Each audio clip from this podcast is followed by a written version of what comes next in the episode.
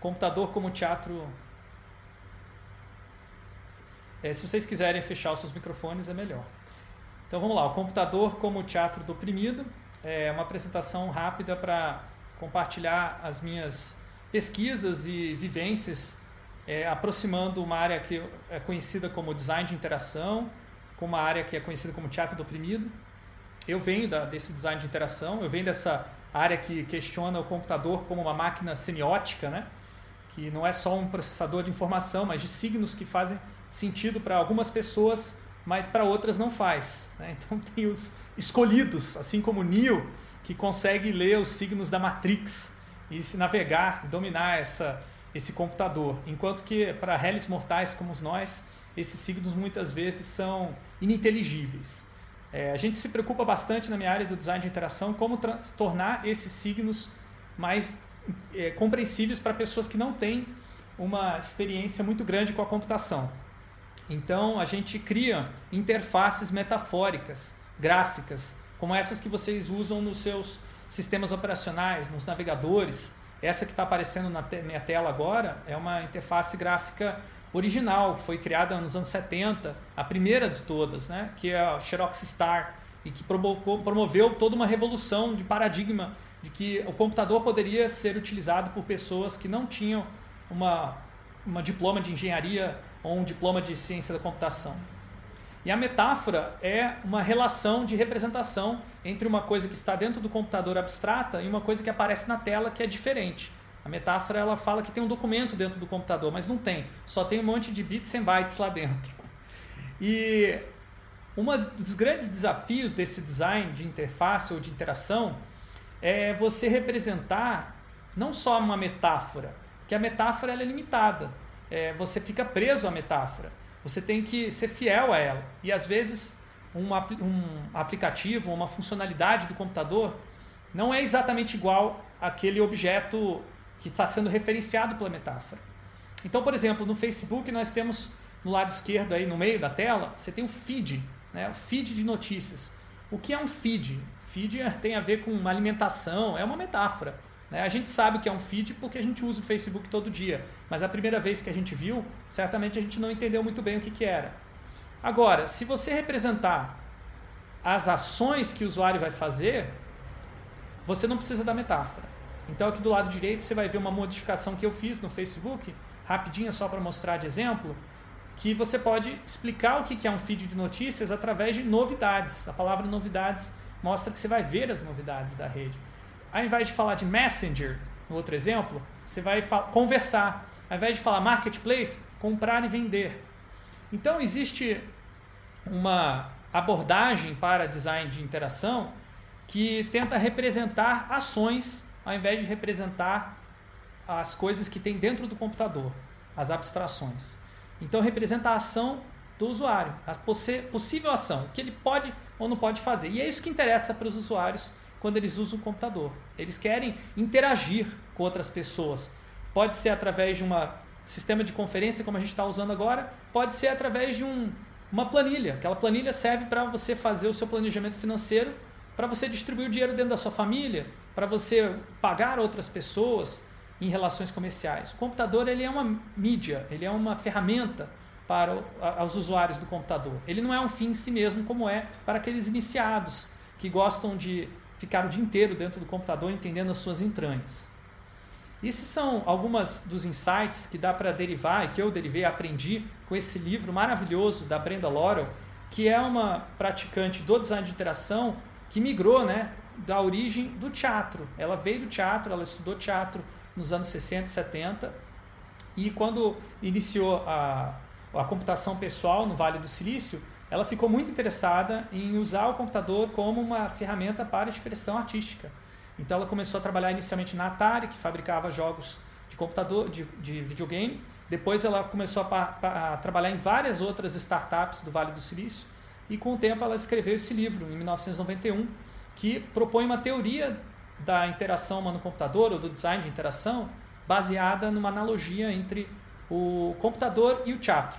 Então ela diz que assim como no teatro a gente tem a preocupação principal de representar uma ação ou várias ações dos personagens, no computador você busca representar as ações dos usuários. Ela diz numa parte do livro que o trabalho do designer gráfico de interfaces é paralelo ao do designer cênico no teatro, porque ambos criam representações de objetos e ambientes que dão contexto para a ação. Então, mais importante do que fazer as coisas ficarem esteticamente agradáveis, que é uma, uma, um preconceito que existia e ainda existe nessa área da tecnologia da informação, quando se pensa em design, a Brenda Laurel já promove um papel muito mais amplo e importante de que é dar contexto para a ação, para que a ação tenha significado dentro desse espaço estético, que é o computador. Porém, ao longo de muitos anos, com a, o desenvolvimento da computação pessoal, o computador começou a se tornar uma máquina genérica para processar qualquer tipo de informação, qualquer tipo de signo e mediar qualquer tipo de atividade. Ao fazer isso, o computador, ao invés de expandir nossas possibilidades de ação, ele também diminuiu nossas possibilidades de ação. Então você pode ver aqui nesse GIF animado que a nossa escrivania está mais limpa, está clean, mas muitas vezes a gente perdeu muitos dos nossos é, contatos sensíveis com o nosso mundo, com as outras pessoas, porque tudo ficou reduzido ao computador. Em tempos de pandemia, nós podemos sentir a frustração que isso gera de maneira muito forte, muito cotidiana. A gente não se satisfaz completamente com as, as ações possíveis com o computador, porque eles sempre, elas são sempre reduções das ações que existiam antes do computador. Até aí tudo bem, mas é que algumas empresas, governos e grupos é, historicamente privilegiados têm se utilizado desse potencial do computador para oprimir outros grupos sociais, em, especiais, em especial os grupos desprivilegiados.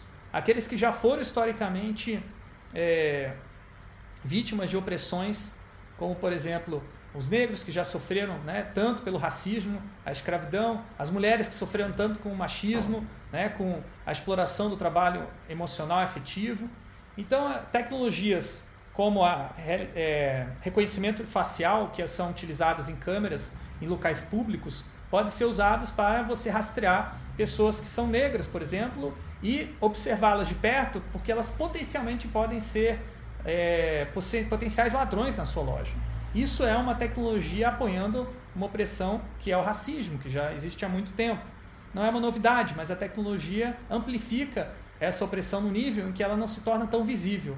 Portanto, há necessidade de uma visão crítica a respeito da opressão no computador. Eu tenho, junto com um professor da PUC do Paraná, Gonzato, professor Rodrigo Gonzato, temos desenvolvido um conceito de opressão chamado usuarismo, que se intersecciona as opressões do machismo, do, do racismo, da LGBTQ-fobia e várias outras, colocando essas pessoas como pessoas que só podem se relacionar com o computador na condição de usuário e não na condição de produtor, de transformador desse computador. Então nós buscamos conscientizar as pessoas que usam o computador que elas podem lutar contra essa opressão, do, esse privilégio que os produtores que centralizam as capacidades produtivas do computador né, utilizam para reduzir a ação dos usuários. E como eles fazem isso? Através de proteção, simplificação, explicações, reduções, que o usuário muitas vezes vai achar que legal, ótimo, mas ele se torna alienado conforme ele aceita é, aplicativos, tecnologias cada vez mais fáceis e emburrecedoras.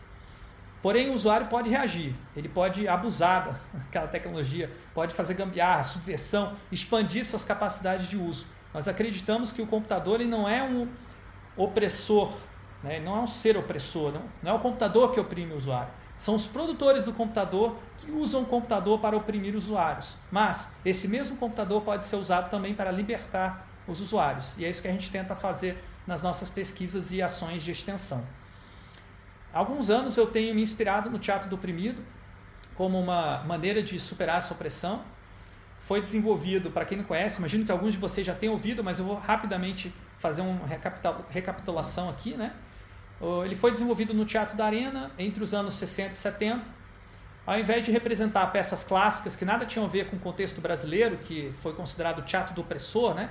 porque ele apresentava uma visão da sociedade brasileira como apenas é, representada pela burguesia e o resto não era, a sociedade não tinha cultura. A proposta do teatro do oprimido era justamente representar dramas cotidianos que a população oprimida vivia, proletariado. A ditadura brasileira perseguiu, então, prendeu, torturou Augusto Boal, que foi um dos principais criadores do teatro do oprimido. Ele não foi o único, mas é, foi quem sistematizou e escreveu extensamente a respeito. Boal foi então exilado em 1971, é, e daí ele começou a escrever esses escritos, publicá-los, e somente em 1984 ele retorna ao Brasil para fundar o Centro do Teatro do Oprimido no Rio de Janeiro, local onde eu pude realizar algumas é, formações fundamentais para a construção do meu pensamento a respeito do teatro do oprimido. Para quem não conhece Augusto Boal, ele é mencionado indiretamente numa carta música que o Chico Buarque enviou a ele durante a ditadura, né? O meu caro amigo, aquela canção tão célebre, né, do Chico Buarque falando é, meu caro amigo, me perdoe, por favor, se eu não lhe faço uma visita, mas como agora apareceu um portador, mando notícias nessa fita. Aqui na terra estão jogando futebol, tem muito samba, muito show e rock roll. Uns dias chove, outros dias bate sol, mas o que eu quero é lhe dizer que a coisa aqui tá preta. Bom, eu não vou continuar aqui com minhas péssimas habilidades vocais, mas é, fica aqui a referência né, de, da situação em que foi surgiu o teatro do oprimido, é uma situação de extrema opressão que gerou esse, esse exílio, gerou a tortura do, do mas também gerou um potencial de luta, uma, uma confluência de várias artes para lutar contra essa opressão que se consubstanciava na figura da ditadura militar, mas que tinha vários desdobramentos. Quando ele estava é, no Peru, o Boal, durante o exílio, ele desenvolveu uma técnica fundamental que é o teatro fórum, a partir do Brecht, ele estendeu a técnica brechtiana né, de você fazer uma peça para gerar um debate, é, no momento em que ele aceitou que uma pessoa da plateia, uma senhora, segundo ele, gorda e negra, muito forte, que se levantou e disse que estava muito ruim a atuação dos atores e que ela podia fazer muito melhor do que a atriz que estava lá. Então o Boal convida essa membro da, da, da plateia para se juntar a aos atores como espectadora, né? Depois ela vai criar esse, ele vai criar esse termo que não é só assistir, mas também participar e agir no teatro. Ele quebra a quarta parede quando ela ele, ele convida essa mulher para entrar no teatro, substituir a atriz, fazer o personagem e bater no marido que estava traindo a mulher de um jeito que a atriz não tinha feito. A partir do momento ele, a partir desse momento ele começa a desenvolver várias outras técnicas e o teatro do oprimido passa a não ser só uma uma questão temática, mas um, todo um processo de análise de, da condição do, da pessoa que participa do teatro. Né? Então, uma coisa que ele fala que você pode analisar é se ver não só como a personalidade que você é e se ver mais profundamente, como também se ver como um personagem que está desempenhando um papel dentro da sociedade. Então, aqui nós vemos um exemplo da, do Grupo Marias do Brasil, que é um dos grupos mais é, longevos do, de teatro do oprimido aqui no Brasil, no Rio de Janeiro. É, as empregadas domésticas têm um sindicato e associado a ele tem esse grupo, é, Marias do Brasil, que discute a, a exploração do trabalho doméstico. E uh, no caso, lado esquerdo, né, você tem a presidente do sindicato é, das domésticas do Rio de Janeiro, que também é líder ou coringa desse grupo de teatro do oprimido. Ela fazendo um papel que ela desempenha no seu trabalho, né, de empregada doméstica, mas ao mesmo tempo se olhando, olhando criticamente para esse papel e vendo como ela pode evitar de ser sobrecarregada com o trabalho, como vocês podem ver pela construção aí dos props, dos objetos que ela tem em mãos, filhos que ela tem que cuidar, todos ao mesmo tempo que ela limpa a casa, né? Então isso permite que as mulheres que participem desse, desse espetáculo se conscientizem de que elas estão sim sendo exploradas e perdendo direitos. Direitos estes que o próprio sindicato pode ajudar as mulheres empregadas a lutar para obter esses direitos, como por exemplo a carteira de trabalho assinada. Ao vermos esses personagens, nós podemos identificar e destruir máscaras sociais que nos foram impostas. Eu trago aqui a foto da minha companheira, a Bumi, no momento em que ela fez o primeiro treinamento de. primeira oficina de teatro do oprimido no centro, no CTO, lá no Rio de Janeiro. A gente saiu e ela voltou revoltadíssima, porque ela percebeu que ela tinha que, muito parte do tempo do dia dela, era manter a máscara social de mulher loira, hétero, cis, é, que tem que atender uma demanda de ingenuidade, de, é, de ser uma pessoa calma, tranquila, bonitinha e organizada, aciada e que não pode comer demais. E nesse momento ela está me xingando, dizendo: vocês, homens machistas, são culpados por isso, por não impor essas máscaras sociais. Então no teatro ela conseguiu quebrar e desde então ela não é mais a mesma. É, outra técnica interessante que o Ball descobriu né, é que o opressor ele não está só fora é, a, oprimindo o, o, oprimido, ele também está dentro do oprimido. Né? É o que ele chama do tira na cabeça. É uma coisa que você tem que tirar. Né? O tira aqui é a palavra é, ambígua, né? que refere-se tanto ao verbo tirar quanto ao substantivo tira, que é o, a linguagem para gíria dos anos 80 para policial. Esse policial é aquele opressor que está dentro da gente dizendo se comporte desse ou daquele jeito. Então, o teatro do oprimido visa tirar esse opressor de dentro através da representação desse opressor como um outro ou como por si só.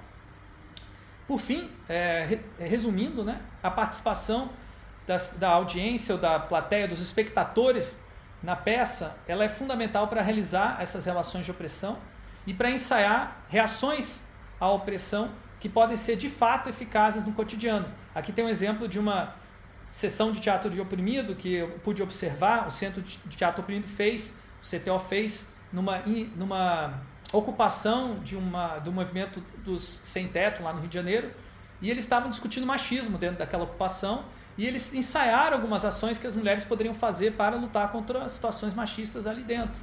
E essas ações podiam ser usadas depois da peça, no dia a dia.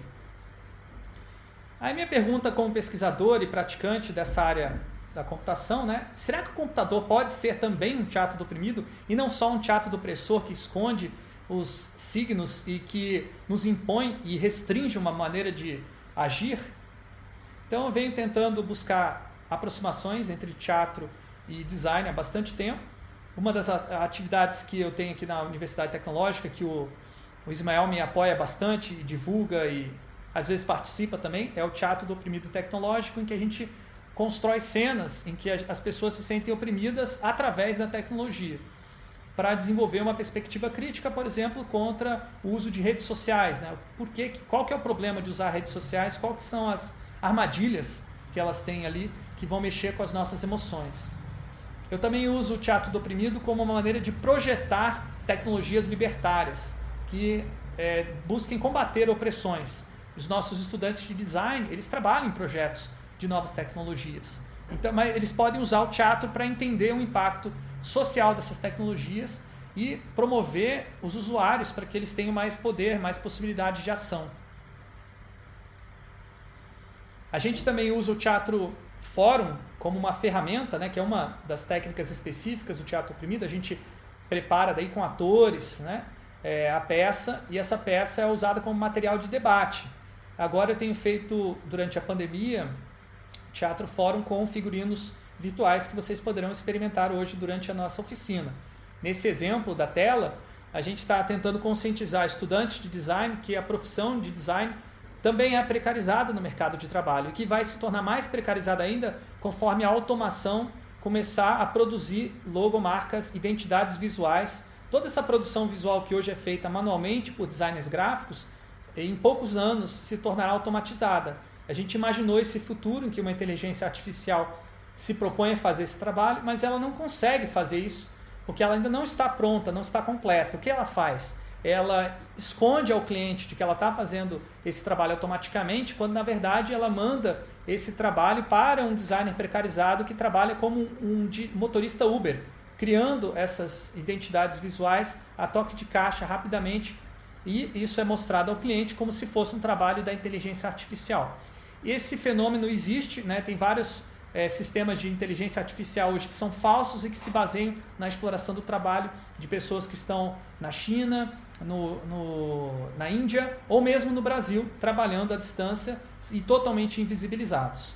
Então, é, o teatro do oprimido é uma ferramenta muito boa de conscientização, mas não é a única. Eu tenho discutido com outros é, educadores, pesquisadores estudantes é, que estão interessados nessa relação entre design e opressão num grupo que a gente tem aberto. Quem quiser participar é, está convidado. É, o grupo Design Opressão, que está o URL.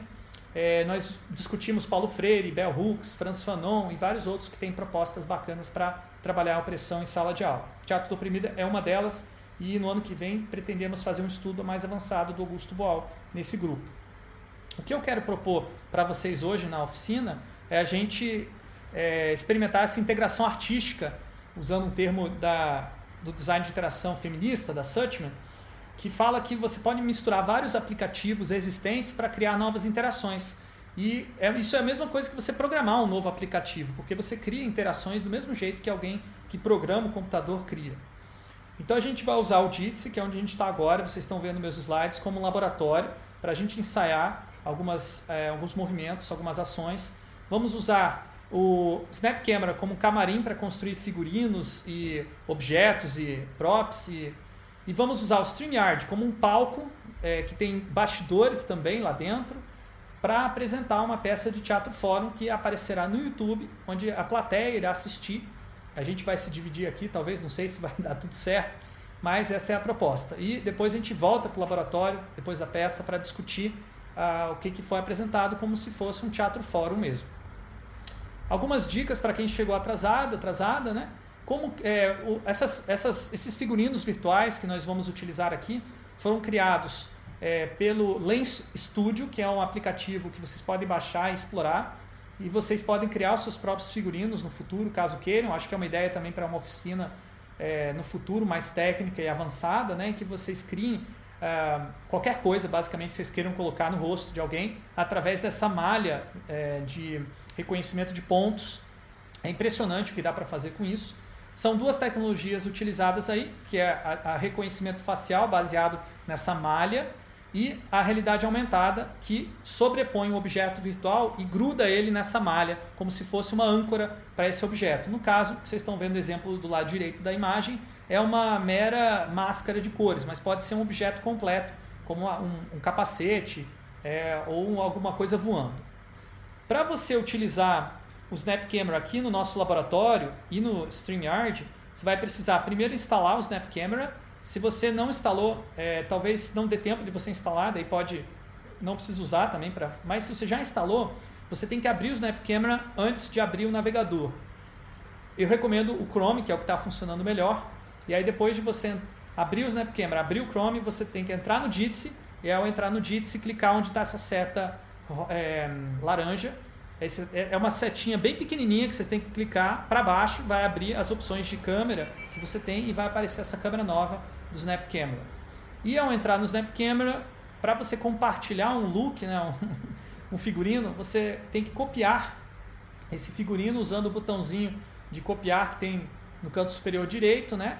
É, tem ali uma, uma. Se vocês passarem o mouse em cima, vocês vão ver esses dois quadradinhos e aí você vai colar, e aí está a parte mais difícil desse processo, você vai colar um endereço que você receber da, do figurino da outra pessoa dentro da barrinha de busca do Snapchat. É o único jeito que tem de copiar uma máscara, porque a busca por si só, você digitar, por exemplo, Tonight I'm a CEO, que é o, o nome desse filtro. Se você digitar isso na busca, é bem provável que você não encontre, porque a busca é muito ruim. O ideal é você ter a URL para você entrar direto. Gente, aqui estão as referências, depois eu vou deixar disponíveis os slides. É, muito obrigado até aqui. E eu fico disponível agora primeiro para as perguntas e dúvidas que vocês tiverem sobre o que eu coloquei